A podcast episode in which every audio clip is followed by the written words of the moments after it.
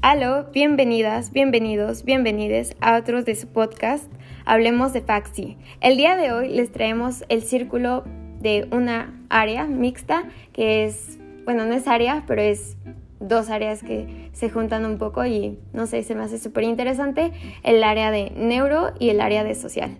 Esta vez tenemos como invitados súper especiales a Darío. Hola, ¿qué tal, Faxi? Eh, a Diana. Hola, hola. Y a Emanuel. Hola, ¿cómo están? Espero que estén bien. Muy bien. Pues para comenzar, me gustaría escucharles un poquito acerca de, para ustedes, cómo, cómo es que estas dos áreas pueden estar juntas. Eh, para ustedes, como, ¿qué es la neuropsicología social? Mm, sí, Diana. Mm, bueno, me voy a adelantar un poco, chicos. Ok. Voy a comentar que la cognición social justo va a ser como este subcampo en el cual va a estar unida la psicología social y la cognitiva y se va a centrar principalmente en estudiar cómo es que nosotros como individuos vamos a percibir, vamos a recordar, pensar e incluso interpretar la información de nosotros mismos y de los demás. Y justo creo que un objetivo muy principal que se tiene en la neurocognición social es explorar eh, estas, estos procesos neurobiológicos que subyacen a algunos aspectos cognitivos, afectivos y sociales que están presentes en todo el mundo y también que las tenemos en nuestra cotidianidad. Ok. Ok, ok, ok. Em, ¿Alguien que nos quiera comentar algo más o pasamos a la siguiente pregunta? Eh, ¿Sí, Emanuel? Sí, gracias. Bueno, pues justamente como le menciona Diana, pues la neurocognición social va a estudiar o va a enfocarse principalmente en esta parte de, de cómo nosotros nos relacionamos con los demás pero además de esto a partir de un, del sustrato neurobiológico, ¿no? Es decir, de cómo, por ejemplo, algunas estructuras están relacionadas con algunas funciones sociales, como por ejemplo la empatía, que pues más adelante les hablaremos un poco, ¿no? Pero ese, ese puede ser uno de los procesos como que se estudian dentro de la neurocognición social y además de otros, ¿no? por ejemplo, lenguaje, emociones, etcétera. Ok, ok, suena súper interesante. Y en estos temas, por ejemplo, ustedes eh, están como en, pues no sé, como interesados en alguna línea o algún tema en específico.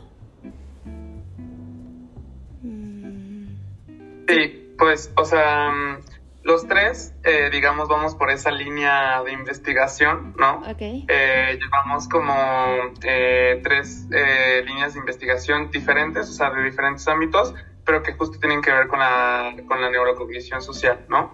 Eh, estamos en un laboratorio, que es el Laboratorio de Neurocognición Social. de la doctora Azalia Reyes Aguilar, Ajá. que seguramente este, pues la mayoría conoce, ¿no? Sí. Y mm, no sé si me equivoco, creo que es este, la única que eh, tiene como esta, digamos, rama de la neurociencia activa en la facultad. Y bueno, pues nosotros somos parte de, de- de ella. Qué increíble. Vamos a la doctora Salia. y Sí. había, había visto un poquito de sus investigaciones. ¿Nos podrían contar em, de cada uno un poquito qué están haciendo, en qué consisten? Ah, bueno, sí. Eh, yo principalmente ahorita me encuentro estudiando el estrés percibido que tienen las personas y que han vivido a lo largo de la pandemia por, por COVID-19, ¿no?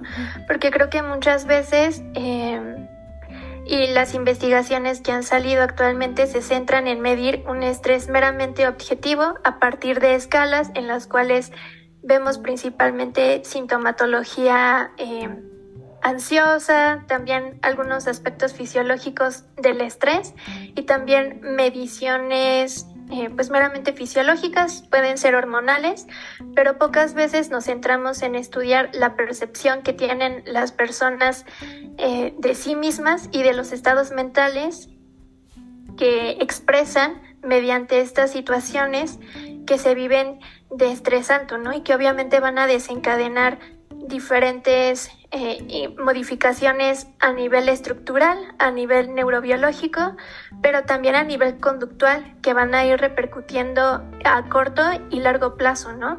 Entonces, ahorita principalmente me estoy centrando en el estudio del estrés percibido, pero lo que, bueno, el tema de investigación o la parte en la cual estoy ahorita es, ha sido en la validación de una escala de estrés percibido para luego, ya después de haber tenido un instrumento bien construido, analizar las respuestas de la población, principalmente mexicana, en este proceso de pandemia.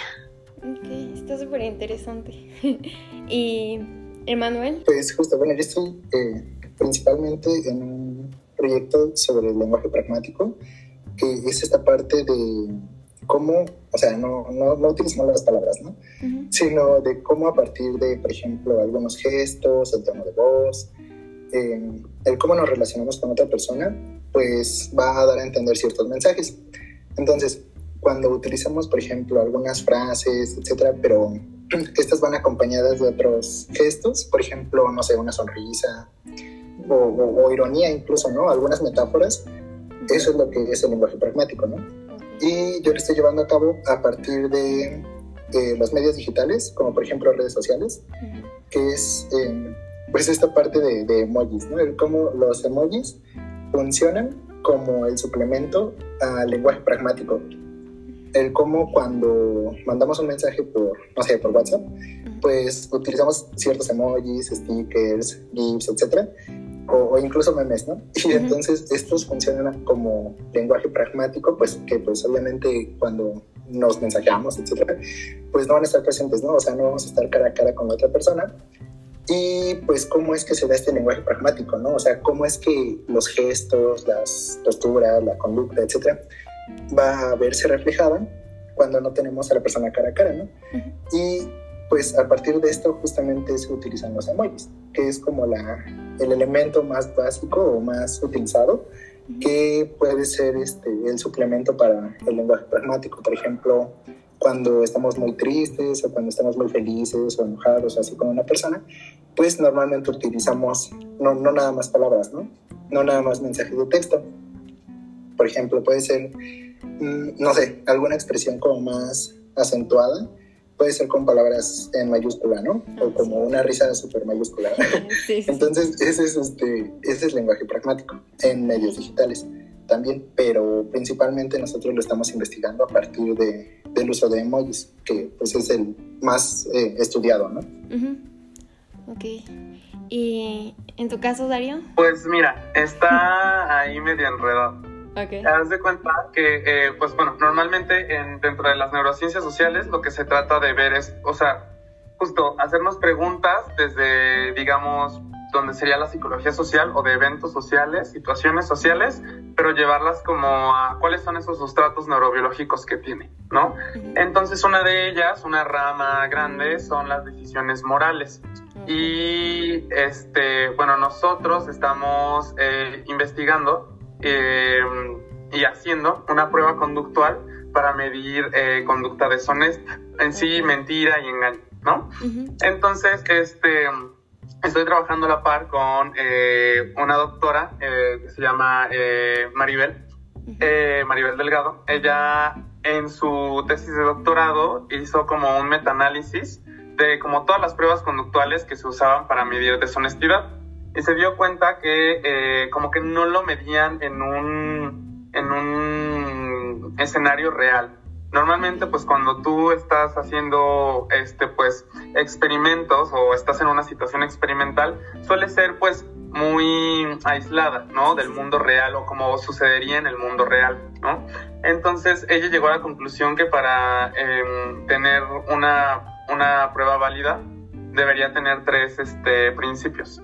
Eh, que la persona tenga eh, la intención de mentir, o sea, que sí esté mintiendo verdaderamente, que no le diga nadie como en este momento en que aparezca la pantalla tienes que dar un mensaje falso, ¿no? Porque eso no es mentir en sí, ¿no? Sino alguien te está diciendo que mientes, ¿no? Entonces ese es el primero, ¿no? La intención de mentir. Lo segundo es la interacción social, que eso es lo más importante. Normalmente las pruebas estaban diseñadas que eras tú mintiéndole a una computadora. Y pues normalmente eso no pasa en la vida real, ¿no? No le mientes a, a algo que no tiene como un estado mental. Entonces, este, faltaba eso, como una interacción social real, que conozcas a una persona y sepas que esa persona es a la que le vas a mentir. Y tres, eh, la motivación por mentir, que es pues justo que tú vas a recibir una recompensa eh, por decir o por este, realizar esa conducta, ¿no? Que es la conducta deshonesta. Entonces, este, ese es el reto y eso es lo que estoy haciendo, ¿no? Eh, armar y crear, diseñar una prueba que tenga estos tres componentes, que tenga la validez ecológica suficiente para decir que pues justo están probando deshonestidad y este pues validarla, ¿no? Ya después si se valida, eh, pues ya la llevaríamos a, resonancia magnética para ver justo entonces qué áreas del cerebro este, están activas cuando tú estás ejecutando una conducta deshonesta, ¿no? Pero pues es el, el reto todavía, eh, ver si si la prueba es válida y si sí verdaderamente funciona.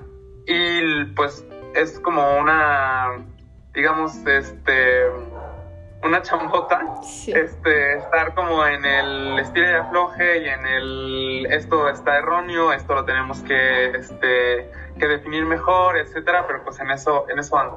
Ok, está súper increíble porque no sé, o sea, yo como de primeros semestres es como súper difícil como darse cuenta o poder conectar como todo lo que aprendemos como en las clases más como biológicas que en las clases sociales, ¿no? Y muchos profesores, profesoras, es como que constantemente se están echando como mucho hate entre sí. Entonces, no sé, ustedes qué me podrían comentar al respecto. Me gustaría saber como si en algún momento a ustedes les causó como ruido, como el a qué ¿Qué, perspectiva quiero elegir? Si una más social, una más biológica.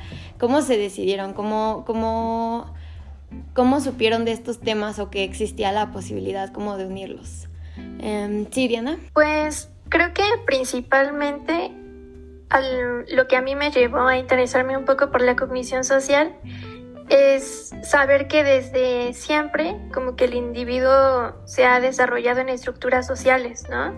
Y estas estructuras sociales evolucionan a la par con mecanismos conductuales, cognitivos, pero también van a tener sus sustratos neurobiológicos, incluso este, hormonales y genéticos, que van a estar presentes, ¿no? Entonces, creo que también es esta parte de comprender que muchas veces cualquier interacción social está mediada por estos sustratos neurobiológicos. Y nos lleva incluso a responder muchas preguntas. Y voy a poner un ejemplo, ¿no? Eh, creo que un aspecto social muy básico es, em, y cuando conocemos a alguien, es el primer contacto visual que vamos a tener con esta persona, ¿no? Y que nos va a ayudar al reconocimiento de sus cuerpos e incluso de acciones. Y justa, y justamente esta percepción de los rostros o procesamiento facial eh, nos va a llevar a expresar y a comprender estados emocionales presentes en nosotros y que son sumamente esenciales para esta comunicación social, ¿no? Y bueno, a mí me gusta mucho este, esta investigación, se me hace muy interesante, me voy a permitir como explicar un poco, pero muchas veces eh, ha, habido estudios en los cuales principalmente por resonancia magnética funcional, pues se han podido identificar eh, zonas muy importantes en este primer contacto visual, como es la zona del giro fusiforme, que está especializada en el procesamiento facial, ¿no? Pero también han identificado otras regiones visuales para el procesamiento facial, como pueden ser algunas regiones occipitales y temporales, que pues están muy presentes, ¿no? Entonces, conocer todas estas bases neurobiológicas incluso nos ayuda en aspectos clínicos de los cuales no habríamos pensado que salen de lo social y lo cognitivo, ¿no? Pero que sin embargo están muy presentes y nos ayudan incluso a adelantarnos a responder ciertas preguntas como ¿qué es lo que pasa con algunas personas que tienen prosopagnosia, ¿no? ¿Qué es lo que pasa cuando hay esta interrupción selectiva de la percepción de rostros propios y de los demás, ¿no? E incluso creo que es algo muy lindo porque nos ayuda a desarrollar estrategias de intervención para estos pacientes, ya sea cognitivas o conductuales, y que apoyan más bien como que a esta parte eh, de la medicina, ¿no? Y de algunos aspectos que a lo mejor eh, nosotros como psicólogos ya no podemos intervenir. Entonces, creo que ha sido desde el conocimiento de qué es lo que se puede hacer desde estas dos ramas, lo que al menos a mí me lleva a querer estar más presente en cada una de ellas y visibilizar, ¿no? Que se puede hacer mucho para seguir desarrollando intervenciones y estrategias con la misma población. Darío, Emanuel, ¿quieren comentar algo? Ah, bueno, sí, justamente coincido con Diana en que desde la psicología pues tenemos estas dos partes, ¿no? De la parte social y la parte neuro. Y muchas veces pues algunas personas pues intentan como separarlo o decir que pues solamente lo social es bueno, solo lo neuro es bueno o solo es válido alguna de las dos posturas, ¿no? Y pues realmente no, o sea, las dos están juntas porque precisamente somos seres sociales y seres biológicos. Entonces no podemos separar eh, lo biológico de lo social, ni mucho menos, ¿no? Y como dice Diana, pues muchas veces desde el primer contacto que tenemos con una persona, pues hay activaciones en ciertas regiones, ¿no? Y ya como les comentaba. Entonces, pues creo que es importante eh, tenerlo en cuenta justamente por esta parte clínica también, en la que podemos comprender muchas cosas a partir de las neurociencias o de la neurocognición social, ¿no? De cómo algunas personas, por ejemplo, pueden tener deficiencias, por así decirlo, en la parte social, como por ejemplo en trastorno de espectro autista, y van a tener pues alguna deficiencia social, ¿no? Entonces, ¿cómo estudiarlo desde la parte neuro, ¿no? Que es la que podría encargarse desde la neuropsicología, desde la parte clínica, etcétera, en cómo las personas pueden comunicarse, ¿no? Entonces, es importante no dejar de lado alguna de las dos, porque a pesar de que suene como muy extraña esta combinación, pues es muy importante llevarla a cabo. O sea, es una eh, rama que es pues, relativamente reciente, ya tiene un tiempo, pero es, pues, es relativamente reciente, ¿no? Entonces, es, está en sus inicios, por así decirlo, y se necesita mucha investigación más, ¿no? Hay, necesitamos como más personas que se interesen en esta parte porque ahora con el auge también de la neurociencia, pues están surgiendo nuevas investigaciones. Y como dice Daría, ¿no? Pues esta parte de, de, la interacción social, pues cómo puede medirse a partir de, de, la neurociencia, ¿no? O sea, es difícil tener a una persona que pues mienta o haga algo, alguna conducta social dentro de un resonador, ¿no? O sea, eso es difícil. Y de la otra parte, ¿no? También cómo desde la parte social podemos integrar la parte biológica. Y, y aunque suene pues un poco sencillo, pues la verdad es que es algo complicado, porque realmente pues el ser humano es muy complicado y tenemos muchas cosas que, que aprender todavía de nosotros, ¿no? Sí, no, o sea, yo me lo imagino y es como, sí, ciertamente como está la base de que somos seres sociales y pues obviamente biológicos por naturaleza, pero no sé, se me hace súper difícil porque cómo hacer como investigación en un ámbito como natural, ¿no? No sé, o sea, no sé. Se me hace increíble. ¿Sí, Darío? Sí, o sea, yo coincido. Eh, siento que el hecho de separarlos o tenerlos tan separados igual y no nos ayuda mucho para tener una visión, digamos, holística del ser humano, ¿no? Que es, digamos, a lo que queremos llegar, ¿no? Este, más bien ahí es más una situación tal vez filosófica, epistemológica, ¿no? De qué queremos nosotros en la psicología, ¿no? Si separarlo y estudiarlo por separado o entender al ser humano como, pues, como un todo, ¿no? Así como tú dices, o sea, es, es 100% real que nosotros somos seres biológicos y es 100% real que somos seres sociales, ¿no? Entonces, ¿por qué separarlo? Sí. Ah, me acuerdo mucho eh, en una clase eh, que ahí fue cuando decidí como, como juntar las dos, que fue este cuando vi como pues eh, la teoría del cerebro social que sigue siendo una teoría y que es una teoría que es como, digamos, la base de, de las neurociencias sociales, que es que este, lo biológico afecta a lo social y lo social afecta a lo biológico. Entonces, eh, tú no, no, o sea, no puedes separarlos porque también, este, pues estás en el mismo ambiente, ¿no? O sea, tu ambiente es social y eso te manda situaciones biológicas, ¿no? Y entonces eso va a modificar tu biología. ¿no? Este, por eh, querer este, tener un grupo social, igual y la gente empieza a drogarse, ¿no? y entonces eso va a cambiar su cerebro, ¿no? O este, la gente justo miente, o este, todo esto hace hace 50 años no existían los emojis, ¿no? Y ahora la gente se comunica con emojis, con memes, este, con stickers, y eso obviamente modifica este, el lenguaje en el cerebro, ¿no? Y es una situación 100% social. Entonces, sí siento que es muy bonito porque eh, da un aspecto mucho más amplio de lo que es este, el ser humano y la conducta humana. Ok, está súper interesante.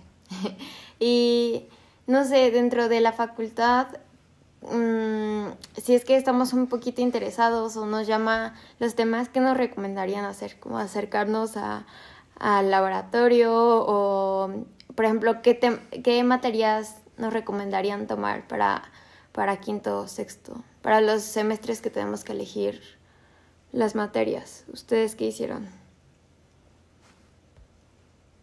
Mm. Emma.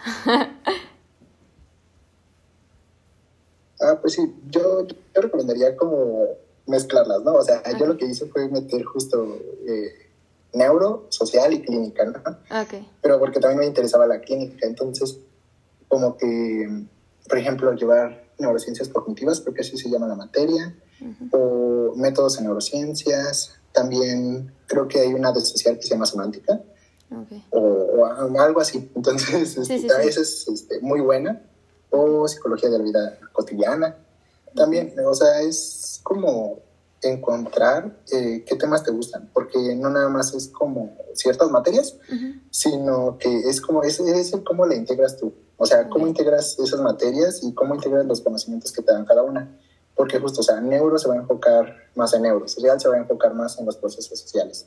Entonces, eso va a ser un, un poco difícil eh, que encuentres como esos temas, ¿no? En específico de neurocognición social, pero eh, sí hay temas, ¿no? Por ejemplo, en neurociencias cognitivas creo que sí se da un poco esta parte de neurociencias sociales, pero así poquito, ¿no? Entonces, eh, pues es difícil. Todavía como, pues es un área como medio nueva, entonces hay un poco de, de, dificultad en encontrarlo dentro de la facultad, pero pues encontrar así profesores que trabajen un poco la parte neuro y social, como la doctora Sale, y ella lo lleva muy bien. Entonces, ella es una buena opción. También, por ejemplo, más que nada son materias de social que estén como dedicadas como a lo colectivo y a lo grupal. Okay. Más que nada, porque hay otras que son como de metodología social, sí, de política, etcétera. Entonces, pues esas como que no tendrían mucha relevancia. Okay. O sea, sí la tienen y todo, sí, pero estaría mejor como esta parte de grupos, colectivos, etcétera. Y igual en la parte social, digo, en la parte neuro, pues es más como metodologías, eh, lo cognitivo, alguna parte como neuroanatómica, etc. Okay. Y algunas, ajá. Y con respecto igual a las materias, Dario. eh, sí, pues, o sea, yo lo que recomendaría igual es, pues, mezclarlas, o sea, meter de neuro y meter de social. De todas formas, si tratas de meter todas las de las de neuro, no te van a alcanzar los créditos. O sea, son créditos de cuatro. Este, entonces, este, pues puedes campechanarle. Eso es como lo bueno de, del área de neuro. O sea, siempre puedes meterlas con otras materias. Entonces, yo sí recomendaría mezclarlos y que no este, se desesperen si no ven nada en absoluto de, de, de las neurociencias sociales, ¿no? O si en sus clases de social ven otras cosas, cosas completamente diferentes o que no empatan, ustedes van a poder empatarlas, ¿no? De eso se trata, justo es una rama nueva y están como digamos en, en crecimiento, entonces pues digamos, el, el plan de estudios o lo que tienen que, los que se tiene que aprender en la facultad no viene tan tal vez acorde con algunas cosas ahora de este nuevo paradigma, pero pues de eso se trata, ¿no? De, de aprender los, los anteriores y con eso saber qué es lo bueno, qué son los pros y qué son los contras del paradigma de ahorita, ¿no? Ok. Ok, está súper Y en cuanto a si queremos como iniciar o adentrarnos como un poquito al área, ¿qué nos recomendarían? Que nosotros como nos, aden ajá, estudiáramos o investigáramos por aparte, em, que nos acercáramos a algún profesor, profesora, no sé. Eh, ¿Sí, Diana? Pues yo creo que algo muy importante es como definir cuál es tu interés, porque bueno, yo hablo desde mi experiencia, no sé si a los demás les hayas pasado, que una vez que encuentras el tema de elección, pues a cada interacción social se le puede hacer una investigación en neurocognición social, ¿no? Pero muchas veces definir esta interacción social o este proceso cuesta mucho trabajo. Y entonces de un proceso social se pueden desencadenar muchas cosas que te puede a lo mejor eh, llevar a perderte en el camino. Entonces es como tenerlo muy fijo, tenerlo muy presente y empezar a leer, ¿no? ciertos aspectos o incluso em, desde algunas materias como ya mencionaron Darío y este Manuel, ir viendo qué metodología te puede ayudar a investigar o qué paradigma puedes utilizar.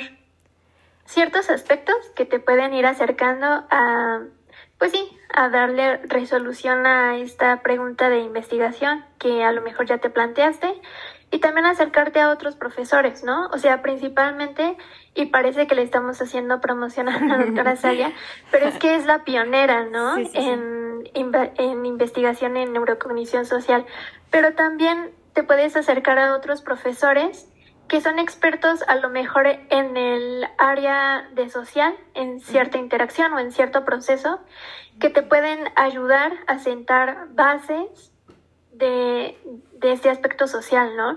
E ir viendo un poco más a lo mejor con profesores en neurobiología o neurociencias que son expertos a lo mejor en ese tema, pero desde eh, justamente desde estos em, correlatos neurobiológicos, ¿no? Y ahí puedes crear algo como sumamente muy aparte del laboratorio de neurocognición social y puedes comenzar a formar eh, pues tus propias investigaciones, ¿no? O sea, no es casarte nada más a lo mejor con nuestro laboratorio, que sí, sí, pues qué bueno, ¿no? Porque la verdad es que somos muy felices cuando se integran más y más personas, pero también es aprender cómo a ir formando otros caminos, a ir formando otros equipos, porque hay mucho, ¿no? Hay mucho de dónde agarrar.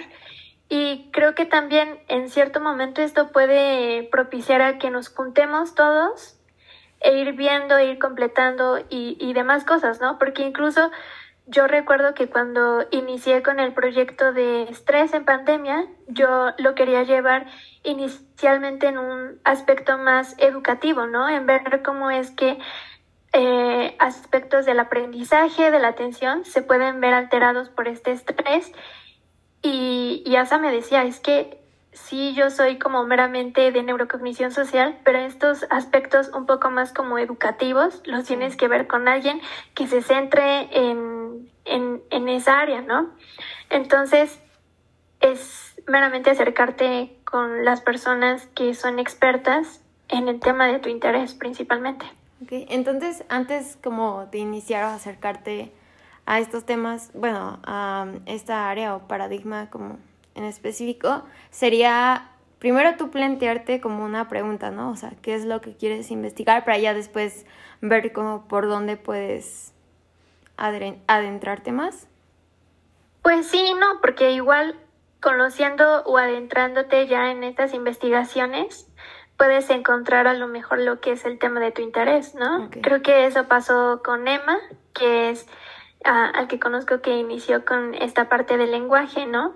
Eh, ya estaba sentado el proyecto, eh, principalmente en Juriquilla, tengo entendido, y, y Emma se acercó, le presentaron el proyecto y dijeron, ya se ha hecho esto, pero tú puedes hacer muchísimo más, ¿no? Eh, entonces, a Emma le gustó muchísimo, creo que él te puede explicar un poco mejor que yo, y él partió de eso, ¿no? Entonces, Mm, a lo mejor no es tanto que tú te hagas esa pregunta, que si lo haces, pues qué padre, ¿no? Pero también si te acercas, puedes descubrir investigaciones que a lo mejor ni te habían pasado por la cabeza o algo y despiertan en ti un interés meramente genuino que te hace querer seguir con esa investigación. Y la verdad es que jamás, o sea, yo he visto que se termina de, pues, meramente estudiar un aspecto social y su correlato neurobiológico, ¿no? Porque los seres humanos somos totalmente cambiantes y vamos evolucionando conforme el tiempo. Entonces, y me vuelvo a centrar en el lenguaje, esto pudo haber sido muy diferente hace como unas décadas y ahora, ¿no? Que ya estamos en medios digitales, ¿no?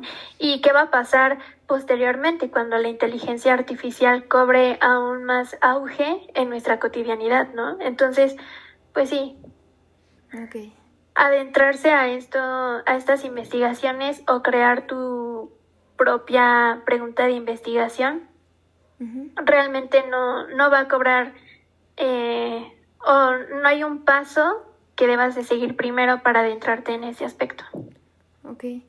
Y en este sentido, no sé, em, muchas veces tenemos la duda de, después de terminar como de estudiar, ¿qué podemos hacer, no? En, en este caso, no sé si nos pudieran decir como qué tal como está ese campo laboral o ahorita como ¿Qué, no, qué, qué, le recomendarían a la gente como hacer o mientras, mientras está estudiando o después de como, no sé, como... Ajá, Diana.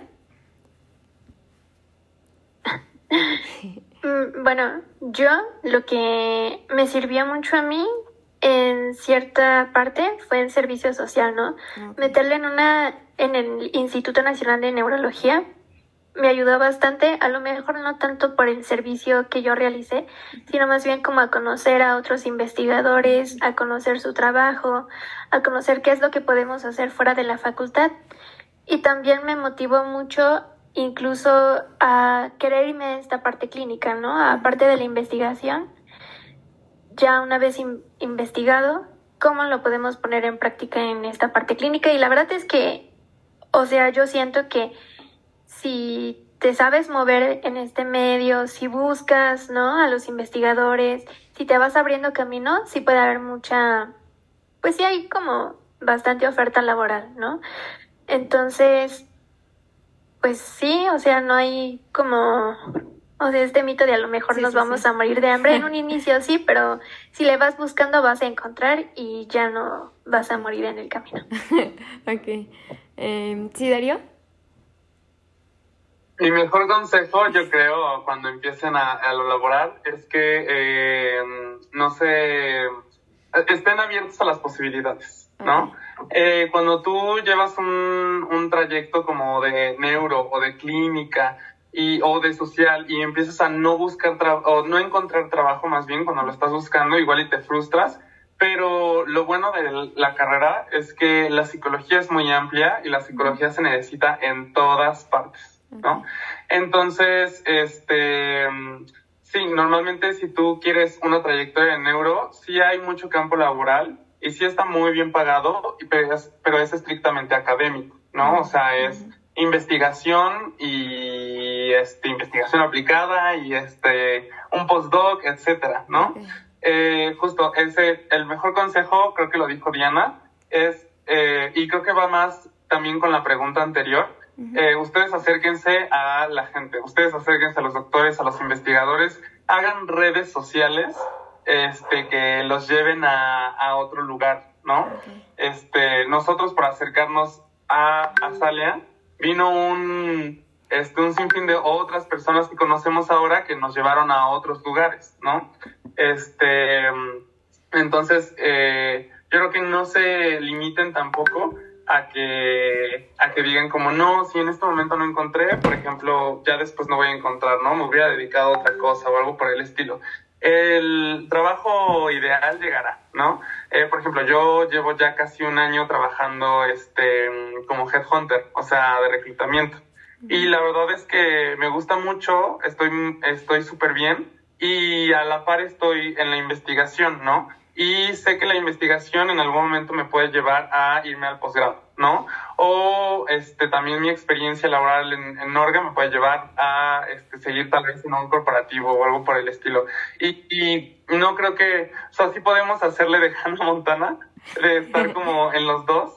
Y ya, pues, en cuanto tú vayas en el camino experimentando, ya escoger lo que verdaderamente quieres, ¿no? Y al final, este, segurísimo, no, no te vas a quedar, este, eh, sin trabajo, 100%. Sí, está súper increíble. Como, no sé, no, no dejas de lado ninguna de las áreas. O sea, sí, suena súper difícil, pero pues, no sé, es parte de, de lo bonito que es psicología, como que tiene un buen de áreas para desarrollar o tú mismo como ver las oportunidades.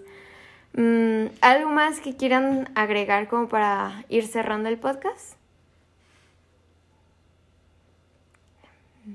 Emanuel. ¿Sí, bien? Sí, gracias. Pues justamente creo que eso que comentaron Diana y Darío es de lo más importante. O sea, que siempre se guíen por lo que les gusta y, y como dicen, pues, Diana y Darío, ¿no? o sea, como psicólogos, pues siempre va a haber trabajo. O sea, donde sea vamos a, o van a necesitar un psicólogo.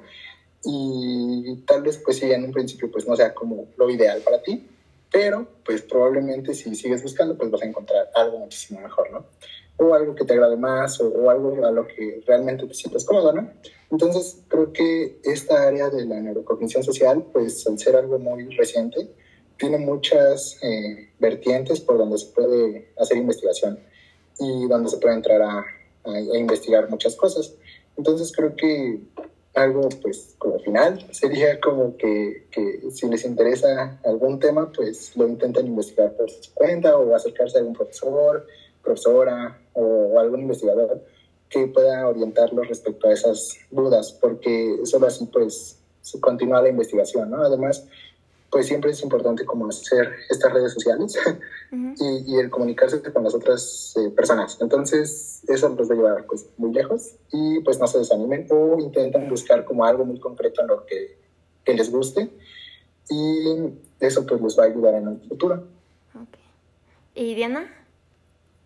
Sí, y yo creo que ya nada más para agregar, porque lo han dicho todos mis compañeros, creo que es igual perder como que este miedo de a lo mejor investigar algo que ya ha estado muy estudiado previamente, ¿no? Porque vuelvo a repetir, en neurocognición social, a cada interacción social se le puede hacer una investigación, ¿no?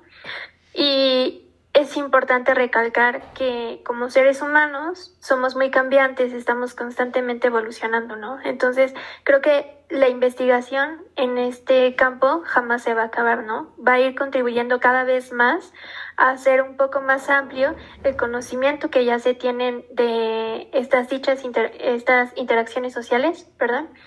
Y obviamente va a ir fomentando más y más y más, ¿no? O sea, creo que vamos aportando un poco y vamos sentando bases para quienes vienen después, ¿no? Entonces es como perderle este miedo, porque creo que muchas veces también algo que sucede es que idealizamos mucho el ser investigadores, ¿no? Creemos que para llegar a ser investigadores se necesita recorrer mucho camino y a lo mejor sí, pero creo que podemos empezar desde, desde semestres muy tempranos a irnos fogueando, a ir entrando a, esta parte de la investigación y le vamos agarrando cariño y le vamos perdiendo este miedo a lo mejor a, a lo mejor a fracasar, a no tener tantos logros como a quienes idolatramos en la facultad y demás. Entonces, es una experiencia muy bonita y en el camino vas complementando con otras cosas, ¿no? En esta parte clínica, la verdad, la investigación me ha llevado a, a centrarme más en lo clínico, ¿no? Y a lo mejor sí seguir con investigación, pero ahora con otra mirada, ¿no? Y conozco a personas que la investigación los ha llevado a hacer intervenciones comunitarias, educativas, ¿no? En las que pues se puede ir mejorando esta estructura social, ¿no? Que tiene algunas, pues, eh, problemáticas, ¿no? Entonces, pues es muy bonito, la verdad, toda esta parte y desde los primeros semestres creo que vale mucho la pena adentrarse e ir aprendiendo más de lo que se da en las aulas de la facultad. Ok, pues muchísimas gracias por ser parte de este episodio, les agradezco muchísimo. Eh, espero que, que los podamos tener en otra ocasión y de verdad que todo lo que nos comentan se nos hace súper importante para las generaciones actuales y de un futuro. Muchísimas gracias. Nos vemos en el siguiente episodio.